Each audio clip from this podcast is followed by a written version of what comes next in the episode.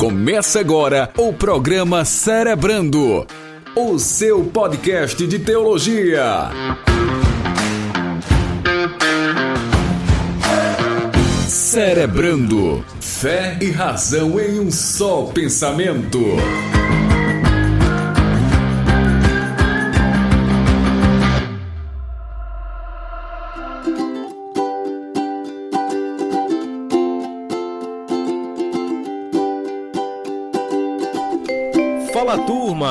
Olá, eu sou Jefferson Rodrigues e tradição é a fé viva dos que já morreram e tradicionalismo é a fé morta dos que estão vivos. Seja muito bem-vindo ao Cerebrando, o seu bate-papo de teologia, fé e razão em um só pensamento. Este é o Cerebrando de número 12. Vamos juntos para mais um bate-papo super bacana e o tema de hoje é um tanto quanto polêmico ou não. Aí você decide usos e costumes. Como lidar com essa questão que atravessa aí séculos, tempos e chega até nós. Como lidar então com usos e costumes na perspectiva bíblica? Será que usos e costumes é a mesma coisa que doutrina bíblica?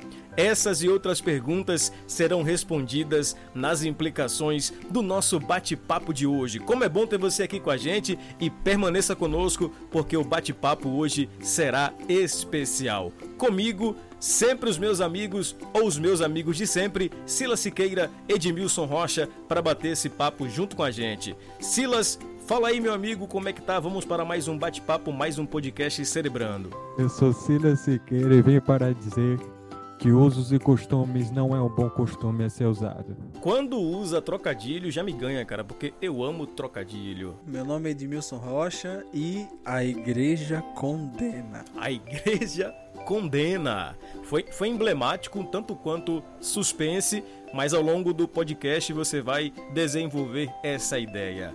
E assim, nesse clima bacana que a gente começa mais um podcast Cerebrando, aqui é o lugar onde fé e razão se encontram e a gente, claro, bate esse papo bacana junto com você. Agradecendo aí a sua audiência, nosso podcast está crescendo, esse é o 12 episódio e olha só, a gente está caminhando, está avançando e eu tenho certeza que o Cerebrando tem edificado muito a sua vida. E o bate-papo de hoje é exatamente sobre usos e costumes, vamos trabalhar trabalhar aqui a ideia de alguns sofismas e já já o nosso papo. Antes, claro, convidando você a seguir o nosso Instagram, arroba Escola Discípulo Racional. É lá onde tudo acontece. Inclusive, você pode sugerir temas. Olha que bacana. Nós vamos gravar por esses dias um programa ao vivo no nosso canal do YouTube. E para isso, nós queremos a sua participação no Instagram, respondendo as nossas caixas de perguntas, enviando para a gente perguntas, enfim, Participe, interaja através do arroba Escola Discípulo Racional. Você que nos ouve pelo YouTube, nosso muito obrigado. Lembre aí de se inscrever no canal, deixar sua curtida e compartilhar com todo mundo, tá certo? Você que nos acompanha pelos feeds dos aplicativos de podcast, dos agregadores de podcast, vamos juntos para mais um bate-papo. O tema de hoje é intrigante, usos e costumes. Vamos nessa, porque o bate-papo está cerebral.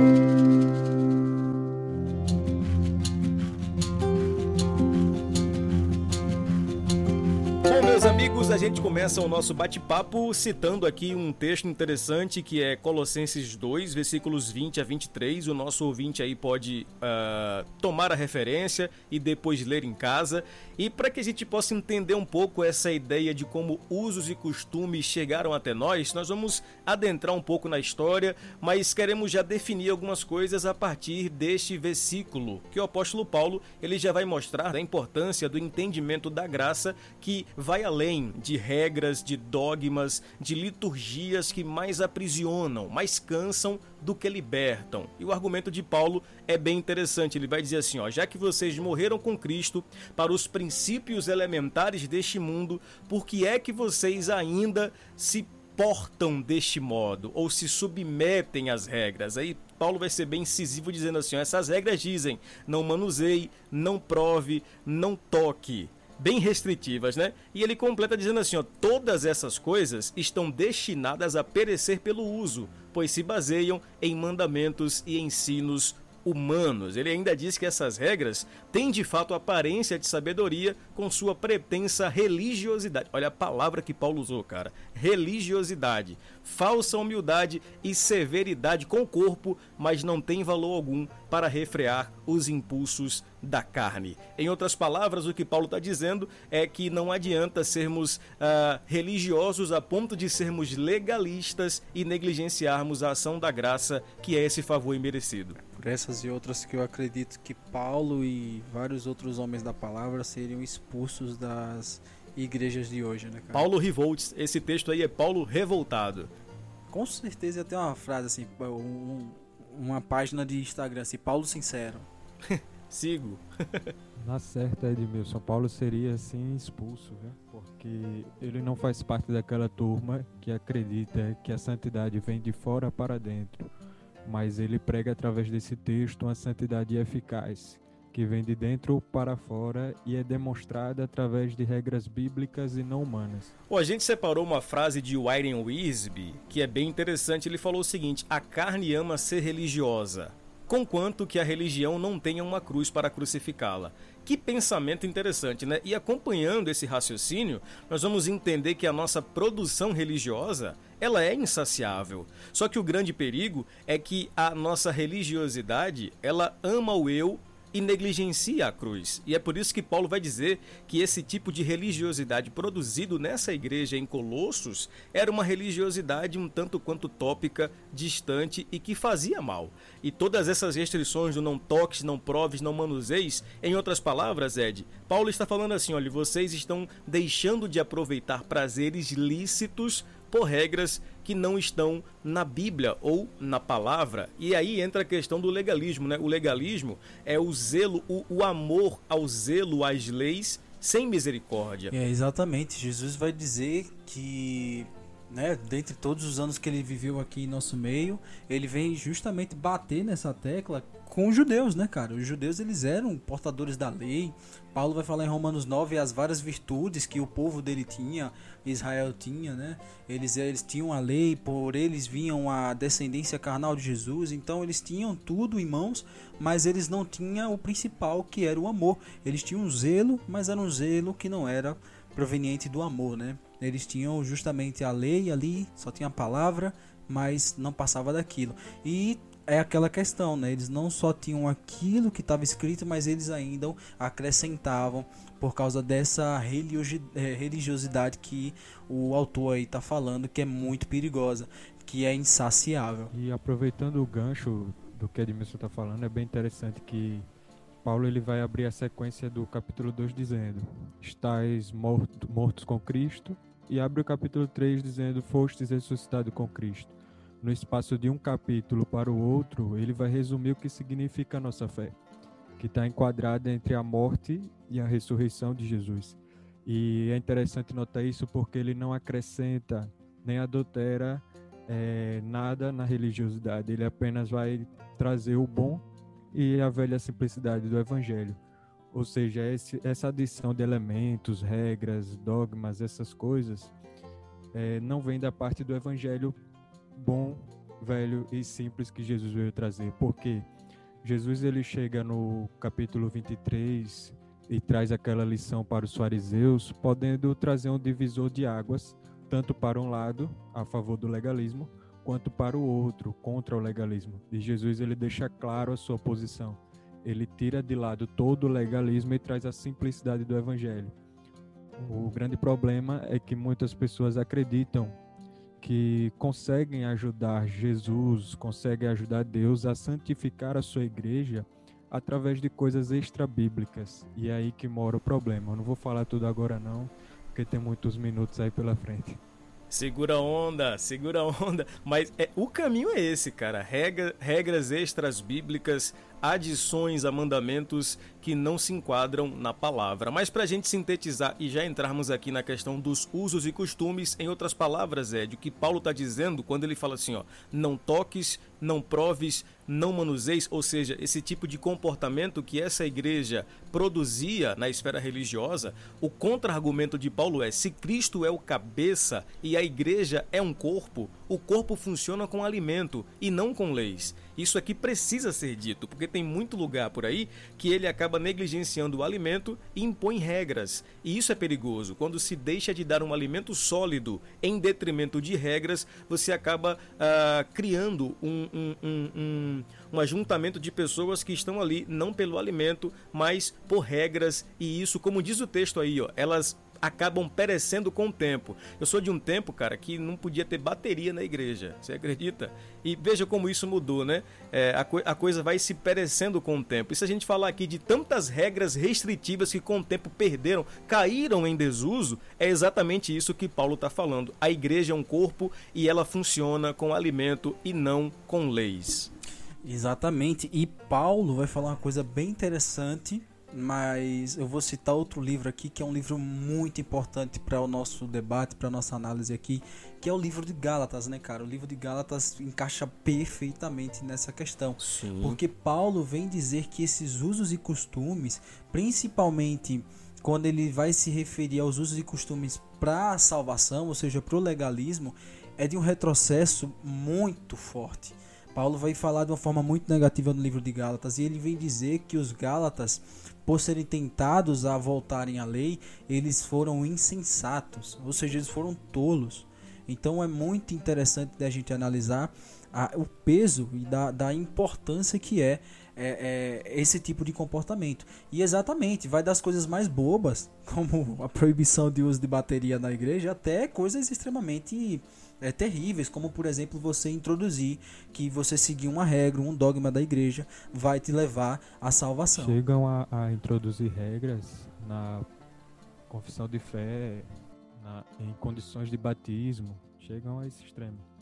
Dito isso, e considerada essas questões introdutórias, finalmente a gente já entra aqui na questão direta dos usos e costumes. E essa expressão, é, é, usos e costumes, ela é usada muito mais assim no campo pentecostal, digamos assim, e, e, e essas igrejas que utilizam-se de usos e costumes, elas definem normas e regras para viver. É, digamos que é o modus viventes dessas igrejas. Eles estabelecem regras no porte, no vestuário, no quanto no que assistir, no penteado, na barba, enfim, o ouvinte sabe exatamente do que a gente está falando. E o grande problema, como foi falado aqui anteriormente, é que essa produção acaba beirando e se aproximando muito do legalismo religioso. E eu já queria colocar em pauta aqui um dos textos que essa turma ama porque eles acham que é esse texto em específico, eles defendem essa ideia, que é Provérbios 22,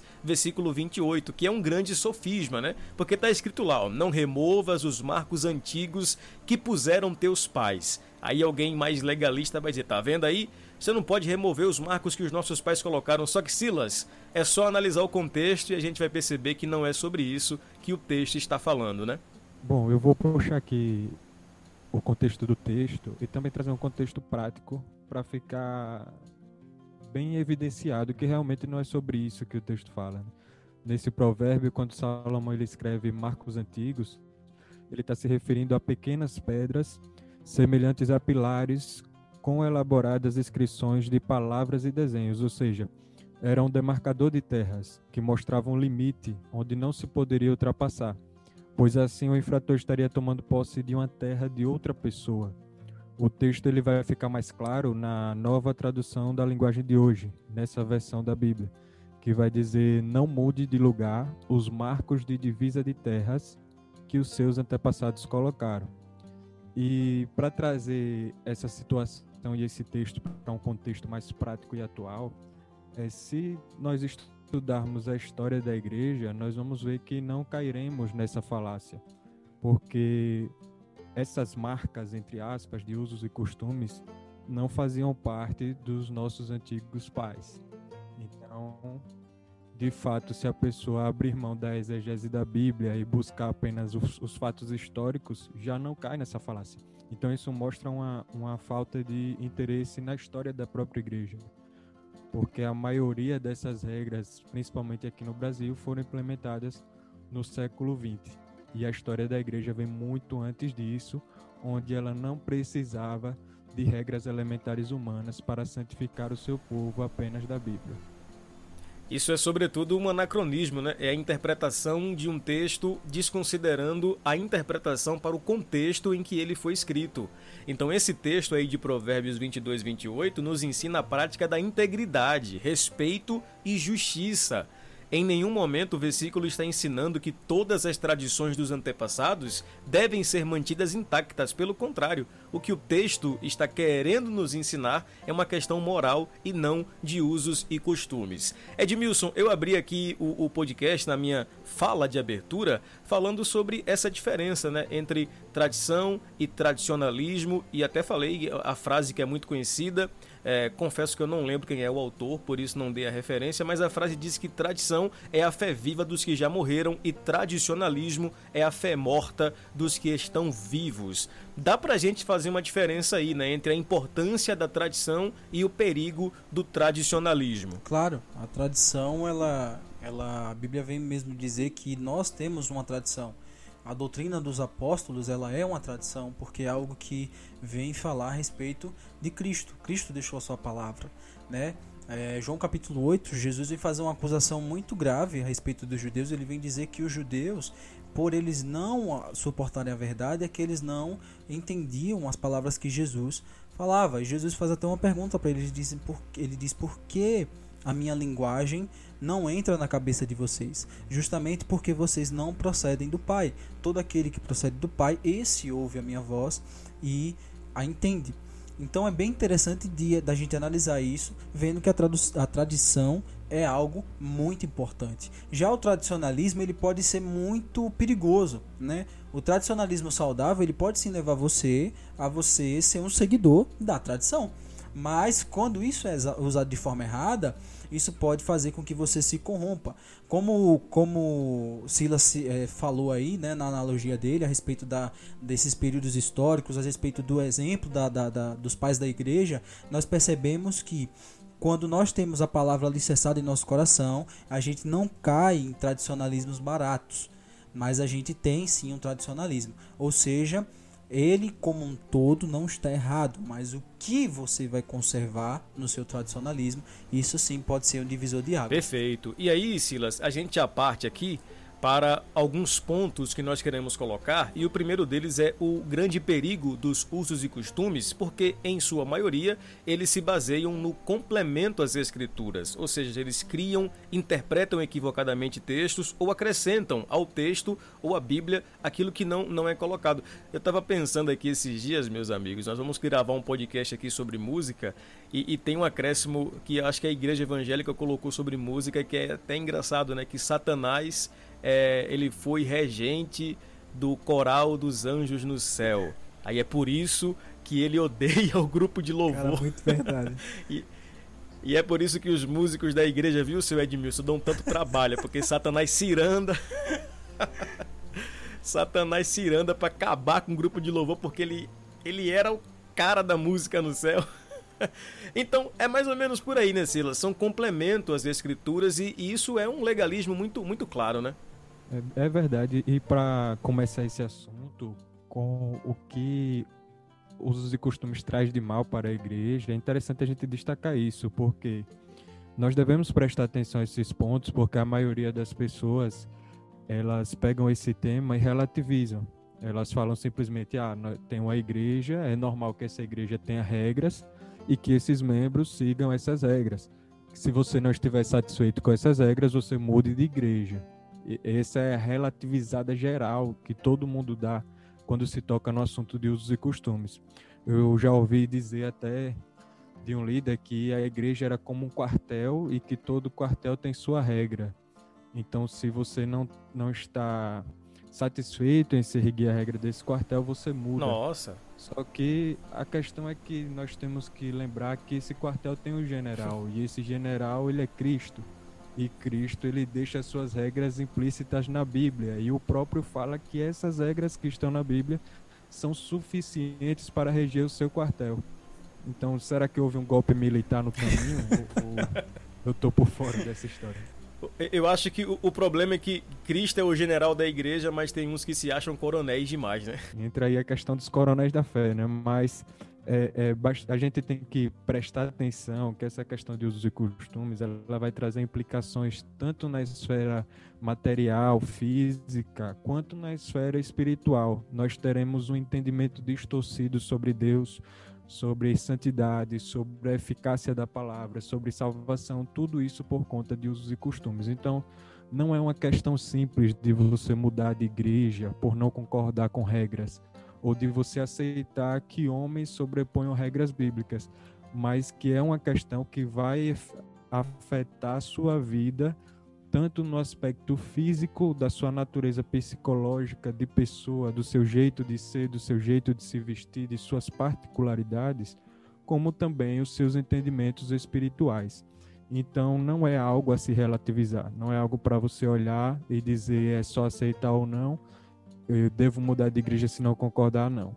A falácia de que nós não devemos tocar no assunto para não impactar o povo mais antigo da igreja já está ficando para trás, porque eu acredito que é um grande momento para se tocar nesse assunto, um grande alerta, até porque é, nosso intuito aqui não é bater de frente com esse pessoal já batendo de frente, né? mas é de trazer crescimento de trazer entendimento, a humildade de se pegar, escutar e reter aquilo que é bom. Quando nós estamos em tempo de ignorância, ainda é relevado, mas a partir do momento que você acabou de ouvir o que eu falar, eu espero que você pense melhor sobre esse tema. Olha aí.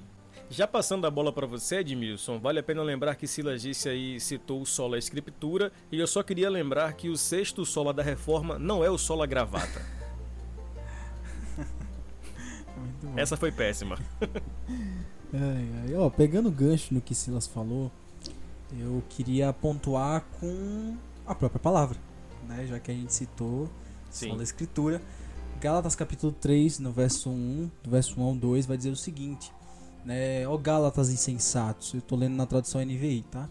Quem os enfeitiçou para não obedecerem à verdade?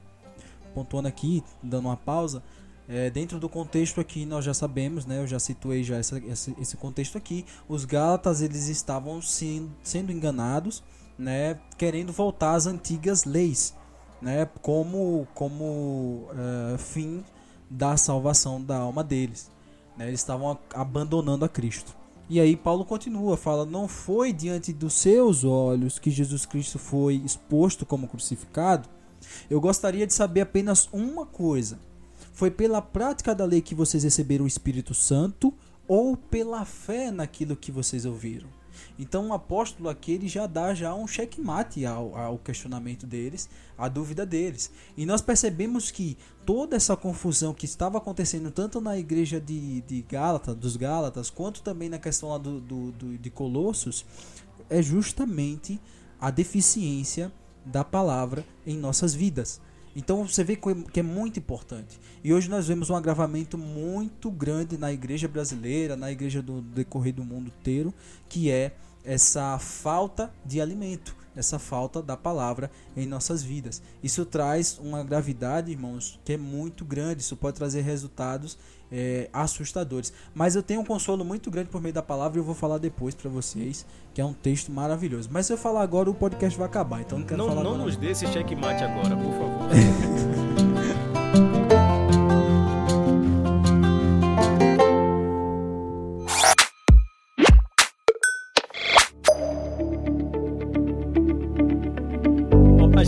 entrando aqui no segundo ponto, que é exatamente a questão da santificação ineficaz. E, e, cara, eu acho que um dos grandes problemas do legalismo é essa ilusão de que por meio de regras, proibições, você acaba gerando um, uma espécie de santificação. Mas na verdade, a proposta da santificação não é por esse meio. Pelo contrário, a conversão ela nasce de dentro para fora. E essa ordem, ela nunca será invertida e não são regras humanas que vão fazer com que isso aconteça.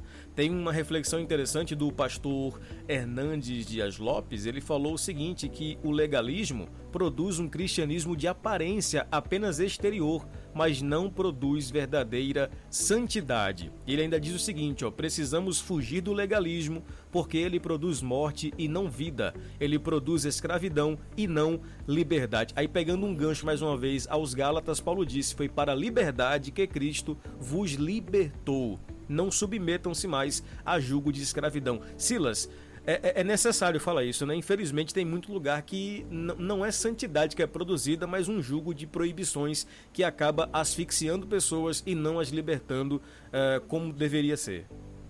É verdade, e esse assunto ele é tão delicado que eu tenho que controlar minha dose de sarcasmo e ironia, porque é bastante complicado, porque tem lugar que a gente conhece que parece ser uma fábrica de construir sepulcros caiados pessoas que são bem ornamentadas por fora, mas por dentro não possuem nada da essência do evangelho. E é justamente isso que esse ponto vem falar sobre a santificação ineficaz.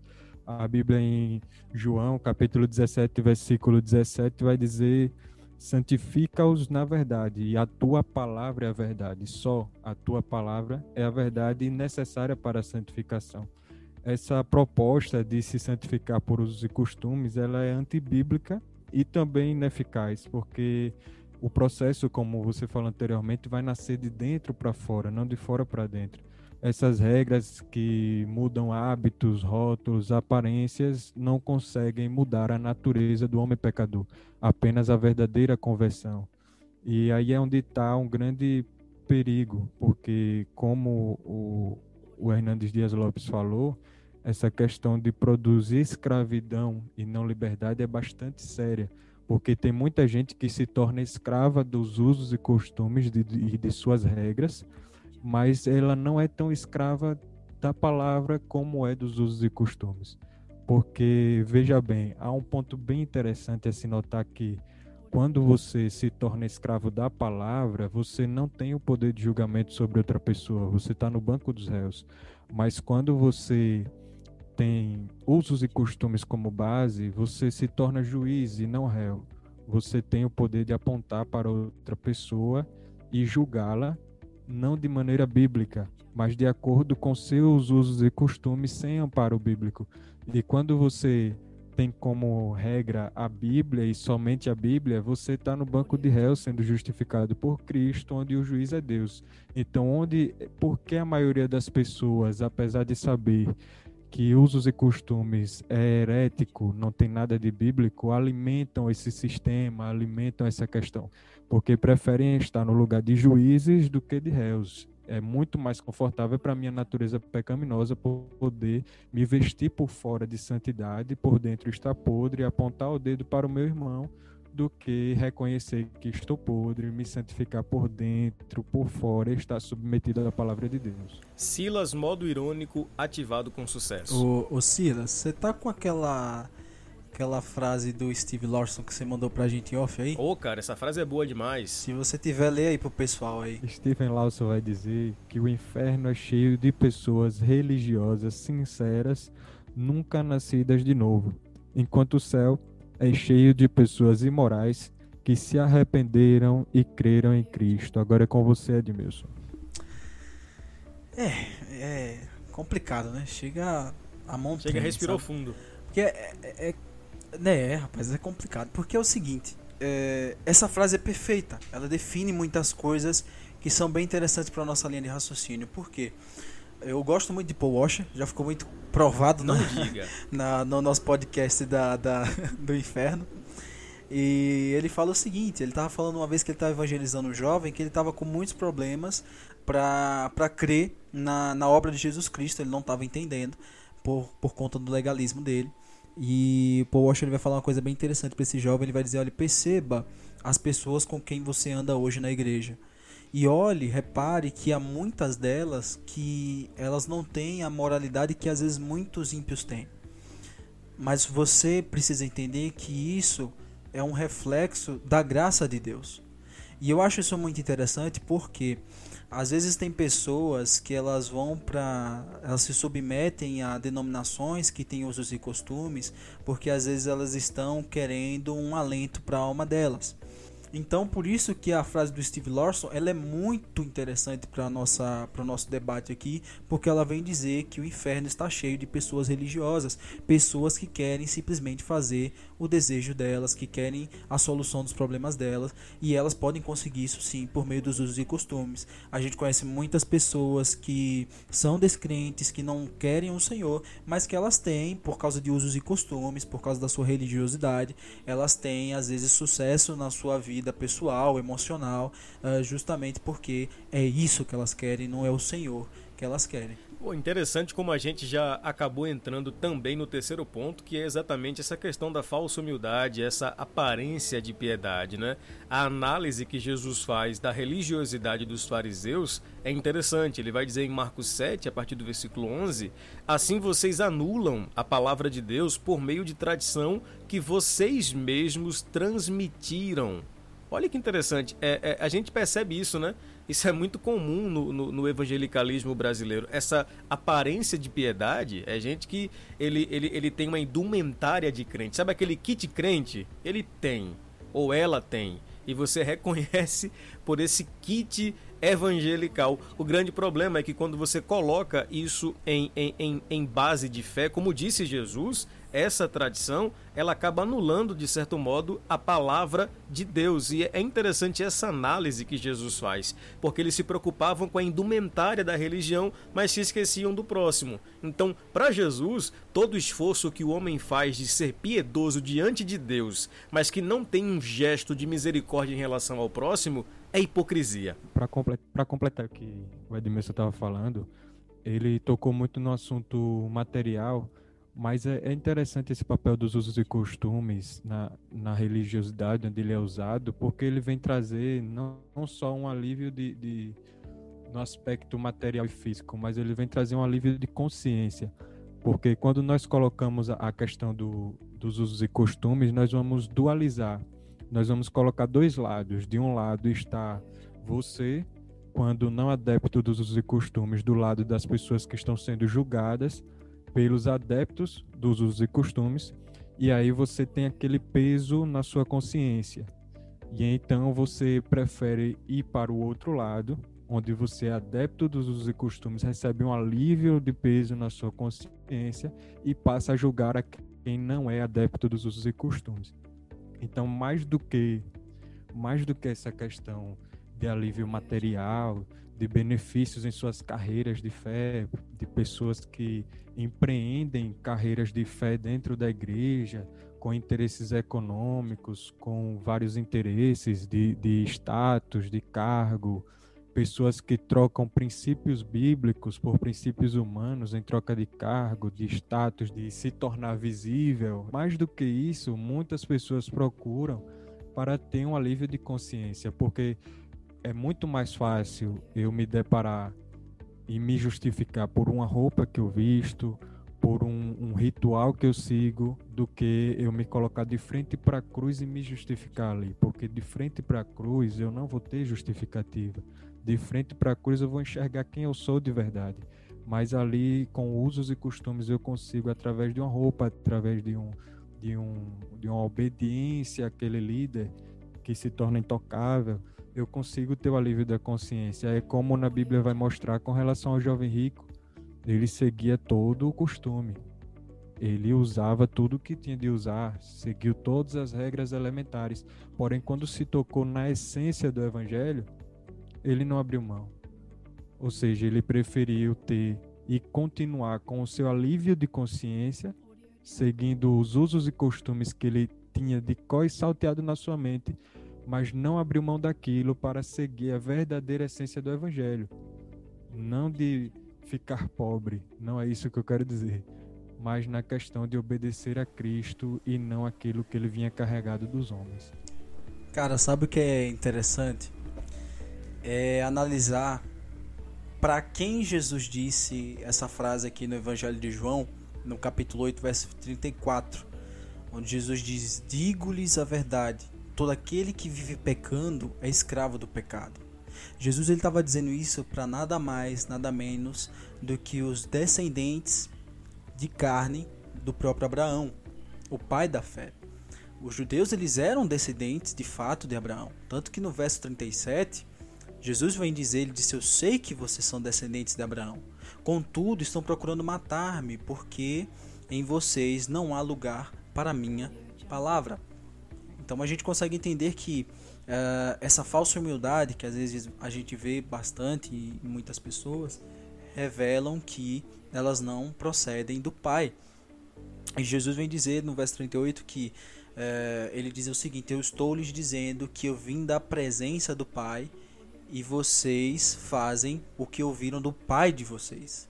E aí o Jesus vem concretizar a sua linha de raciocínio falando para eles o seguinte: que vocês procedem é, de acordo com o pai de vocês, o diabo. Então essa falsa humildade ela vem revelar corações que não procedem de Deus. E é por isso que essas máscaras, uma hora ou outra, elas vão cair, porque nós entendemos que todo aquele que procede de Deus, todo aquele que procede de Jesus Cristo, esse vive pela verdade do Senhor e não tem essa característica de falsa humildade. Mas como a gente já citou aqui, de dentro para fora é que é essa transformação da vida dele. É aquela falsa humildade do, do fariseu diante do, do publicano, né? Do pregador, do pecador publicano ele vai arrotar santidade naquela ocasião, querendo mostrar a todos o que fazia, o que deixava de fazer, achando que estava se mostrando humilde, e na verdade ele já tinha recebido a sua recompensa. E hoje em dia não é muito diferente. O tanto que a gente vê de lives e de pessoas que gravam, postam na internet, ao invés de dar com a mão e esconder com a outra, eles dão com a mão e gravam com a outra. E aí é, é, o tipo de pessoa que vai lá, faz a oração, faz aquela mídia toda, aquele movimento, depois que acaba. Selfie orando. Já viu selfie orando? O pessoal que tira foto orando. É selfie orando, é selfie ungido, é tudo de tudo que é jeito.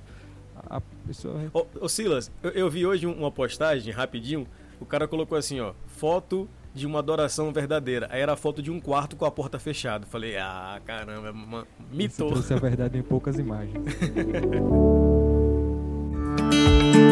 Bom, e aqui a gente chega ao nosso último ponto, que talvez seja o mais importante, porque todo o nosso bate-papo vai desaguar nesse quarto ponto que é bem interessante: proibições antibíblicas. É interessante como a, a, a turma que produz esse legalismo religioso de usos e costumes mais exagerados, eles acabam instituindo proibições que a Bíblia não proíbe. E, e, até chega a ser até meio que engraçado, na verdade incoerente, porque a associação que a religiosidade faz é equivocada, pois ela genera, generaliza tudo em o um mesmo peso. Por exemplo, algumas pessoas fazem dos esportes o seu Deus, então as igrejas condenam toda participação no futebol, por exemplo. Ou muitos programas de televisão são sensuais e violentos, assim fazem um pecado, ou a igreja entende que é um pecado ter televisão em casa. E aí a gente percebe também que algumas calças compridas são sensuais. Então passam um, um, um preceito que a mulher não pode usar calça comprida nenhuma. Então veja, é, é um grande problema de generalização. Só que aí a gente vai destacar que o grande problema é que em vez de as pessoas estarem satisfeitas com a perfeição em Cristo, elas acabam tentando se tornar melhores do que o ensinamento de Jesus. Então, essas proibições antibíblicas, elas são sobretudo é, adicionadas a esse contexto na tentativa frustrada de trazer uma espécie de santidade. Só que aí é onde mora o problema. É que é, é, é, em, em larga escala, o que as igrejas aprendem é que é mais fácil fazer com que as pessoas obedeçam a uma lista de regras humanas externas do que experimentar a transformação espiritual interna que Cristo exige de nós. Então nós vamos perceber aí, meus amigos, que existem proibições que a religiosidade faz que a Bíblia não faz. Nós falamos sobre isso na no podcast, inclusive de liturgia, né? A gente falou um pouco a respeito disso, a respeito da, da questão de é, liturgias tanto abertas demais quanto liturgias muito tradicionalistas, né? E, e, é interessante que os assuntos eles se batem. Jesus ele vai ele vai ser criticado pelos judeus, não só ele, mas também os discípulos dele, porque eles seguiam, eh, eles, eles, eles não seguiam, na verdade, leis que os próprios judeus fizeram. Como, por exemplo, a purificação das mãos antes das refeições, que os judeus tinham como lei mesmo, né? É, e você vê ali uma crítica muito forte dos judeus em cima de Jesus a respeito disso. Cara, é, é impressionante porque a gente percebe ah, como as pessoas que são cegas olham para esses usos e costumes é, é, que são acrescentados à nossa vida de fé com muita ênfase. Algumas pessoas vão realmente proibir até em suas denominações é, mulheres de usar brinco.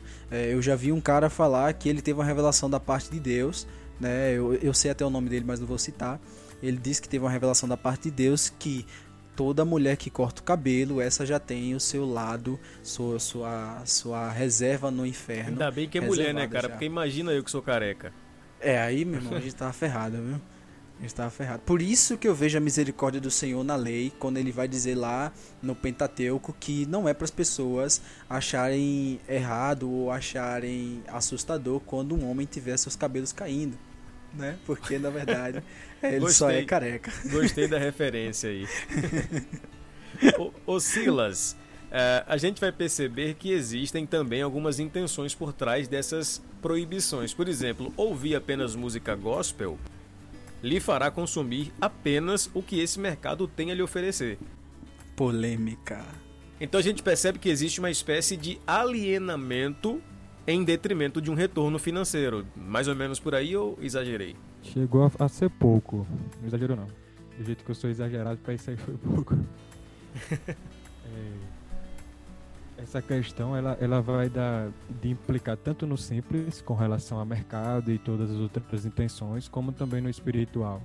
Quando eu afirmo que preciso apenas ouvir músicas gospel e tal, eu assumo que Deus ele reina apenas sobre esse universo. Que ele não pode, como nos tempos, nos tempos bíblicos, é, glorificar o seu nome através da vida do rei Ciro, como ele fez. Ou glorificar o seu nome através de próprios ataques que o povo israelita recebeu. É Deus reinando sobre tudo e sobre todos, ou seja, Deus ele pode manifestar a sua glória nas ditas músicas seculares, né? Como o grande terror do pessoal que segue esse esse costume. E para falar a verdade, muitas das músicas gospel têm sido menos bíblicas do que muitas de músicas seculares.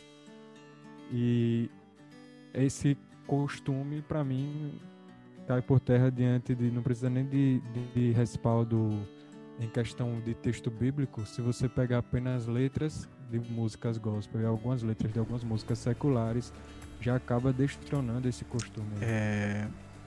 Eu tava lembrando aqui de uma frase quando Silas falou. Eu. É por isso que, usufruindo da liberdade que Cristo me deu, eu fico com Charles Spurgeon que ele disse que o homem cristão ele deve ter barba porque isso é prova da macheza que por natureza Deus Olha. nos deu. Vou ter que comprar o minoxidil é. agora. Ninguém aqui está dizendo que não existe limites para um cristão. Claro que existe. E o limite é até onde o Senhor permite. Mas nada é, é, dessas proibições é, exacerbadas é, que traz, trazem só peso à nossa vida. Mas não, é usufruir das coisas por meio da nossa liberdade que Cristo nos deu, da forma que Deus permite que a gente usufrua elas. Portanto, o uso da música, como é que você vai usar mediante a liberdade que Cristo lhe deu? Você tendo discernimento bíblico para entender, para filtrar as músicas que você vai ouvir. Lembre-se de Colossenses, irmãos, acho que é Colossenses que fala, ou é Filipenses que ele diz que Paulo diz, portanto, né, tudo que é de boa fama, tudo que é de boa índole, que isso domine a sua mente. Então, nós devemos entender que a prática da santificação, olha aí já pegando um ponto de novo para o podcast de liturgia, é, tudo isso, né, uma vida de adoração, isso vai levar você usufruir das coisas de um, forma plena. Um recado que fica assim, porque muitos, muitos líderes às vezes têm, têm o entendimento, mas têm o receio e o medo de começar a pregar contra essa prática que é tão nociva à igreja. Essa questão de usos e costumes que foi enraizado, muitas vezes a pessoa sabe que é errado, mas continua é, pregando isso. E o grande medo dessas pessoas que continuam alimentando essa coisa tão nociva à igreja, tão antibíblica, é de que a igreja justamente vai para um outro extremo. Só que é, essa questão de outro extremo, nós temos que entender que Jesus ele deixa toda a suficiência para a santificação na Bíblia.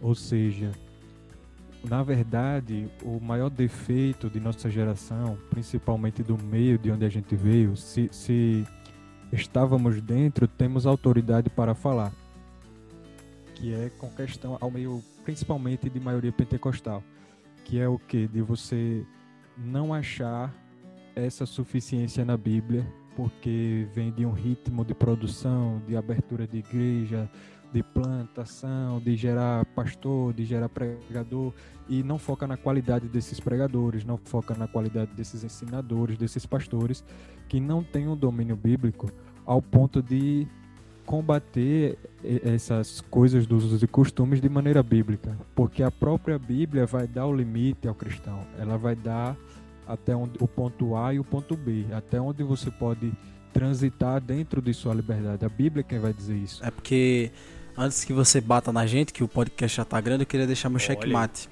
Olha, né? Eu tinha vem. prometido que ia dar. Sim, é. sim, verdade. Eu vou ler o texto aqui e vocês podem encerrar, podem ficar à vontade. Graça e paz lhes sejam multiplicadas pelo pleno conhecimento de Deus e de Jesus Cristo, nosso Senhor. Seu divino poder nos deu todas as coisas que necessitamos para vivermos uma vida de santidade, por meio do pleno conhecimento que nos chamou para sua própria glória e virtude. Por intermédio destas, ele nos deu as suas grandiosas promessas, para que por elas vocês se tornassem participantes da natureza divina e fugissem da corrupção que há no mundo, causada pela cobiça. Todavia, se alguém não as tem, este é cego, só vê o que está perto, esquecendo-se da purificação dos seus antigos pecados. Segundo Pedro, capítulo 1, de verso 2 até o verso 4. Eu não acho que não preciso falar mais nada, né, irmãos? Checkmate. Checkmate. É, é fatality no meu tempo. Flowers Victory. É, você citou Spurgeon e eu finalizo com mais uma frase dele. Para o homem santo, nada é secular, tudo é sagrado. Aleluias. E minhas considerações finais sobre o podcast de hoje fica para os líderes que são maldosos com relação aos usos e costumes. Só para mostrar mais um ponto que usos e costumes toca é com relação à glória de Deus, porque tem muito líder usando de usos e costumes para justificar a salvação de crente. E se você não está ciente disso, abra os seus ouvidos nesse momento para o que eu vou te dizer. Isso toca na glória de Deus. Porque se o homem precisasse de usos e costumes para ser salvo, você, homem, estaria sendo glorificado pelas suas regras. Mas como não precisa, só a Deus seja dada a glória. Então, se você usa de usos e costumes para ter glória em salvação dos seus membros, pare com isso agora. Fica aí o meu conselho.